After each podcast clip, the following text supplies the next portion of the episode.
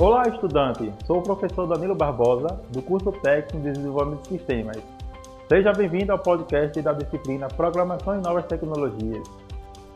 Vamos abordar sobre a declaração de variáveis e os tipos de dados que o assunto referente à unidade 2. Bora lá iniciar nosso podcast.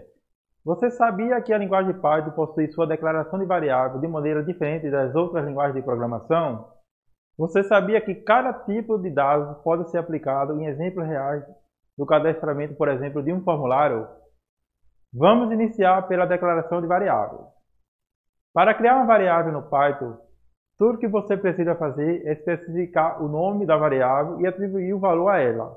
Como, por exemplo, nome é igual aspa dupla João, aspa dupla, Outro exemplo de variável, idade é igual e atribuição 18. Python usa o símbolo de igualdade para atribuir valores a variáveis. Não há necessidade de declarar uma variável antes ou atribuir um tipo de dados a ela, como ocorre em outras linguagens de programação. Ou seja, não há como declarar uma variável sem atribuir um valor inicial a ela. Em Python, os nomes das variáveis também devem obedecer algumas regras simples. O nome de variável é uma sequência de letras, que é de A a Z minúsculo ou A a Z maiúsculo, e números de 0 a 9, que devem sempre começar com uma letra. Outra coisa aqui de variáveis. Apenas letras comuns são permitidas. Letras acentuadas, cedidas, espaço, caracteres especiais como jogo da velha, arroba, são proibidos, exceto para os caracteres sublinhado ou underline.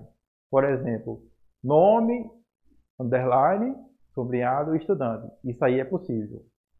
Crie o hábito de escrever a maioria dos nomes variáveis em caracteres minúsculos, incluindo a primeira letra.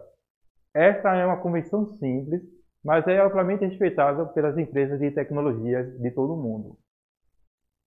Vamos agora verificar um exemplo real de tipo de dados de um formulário.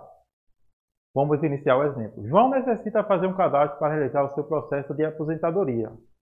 Para solicitar sua aposentadoria é necessário preencher um formulário com alguns campos. O primeiro campo é o campo nome, que é considerado um tipo de dado string, que representa uma sequência de caracteres somente com nomes. O segundo campo é o campo CPF, que é considerado um tipo de dado string, que representa uma sequência de caracteres com um número, pontos e um traço. O terceiro campo é o campo idade, que é considerado um tipo de dado inteiro. O outro campo é o campo salário, que é considerado um tipo de dados frutas com casas decimais, que representa números com casas decimais. Os campos relacionados ao perfil familiar possuem confirmações se possui casa própria e carro, que representam um tipo de dados booleano, com as opções de ser verdadeiro ou falso, true ou false. Para conhecer sobre os diferentes tipos de entrada de dados em parte, acesse o material complementar e o e-book da segunda unidade. Então, estudante, você gostou do nosso bate-papo? Te convido para ouvir na próxima semana o podcast da terceira unidade. Lembre-se, o mercado de trabalho está esperando por vocês. É isso, estudante. Bons estudos, boas atividades e até lá!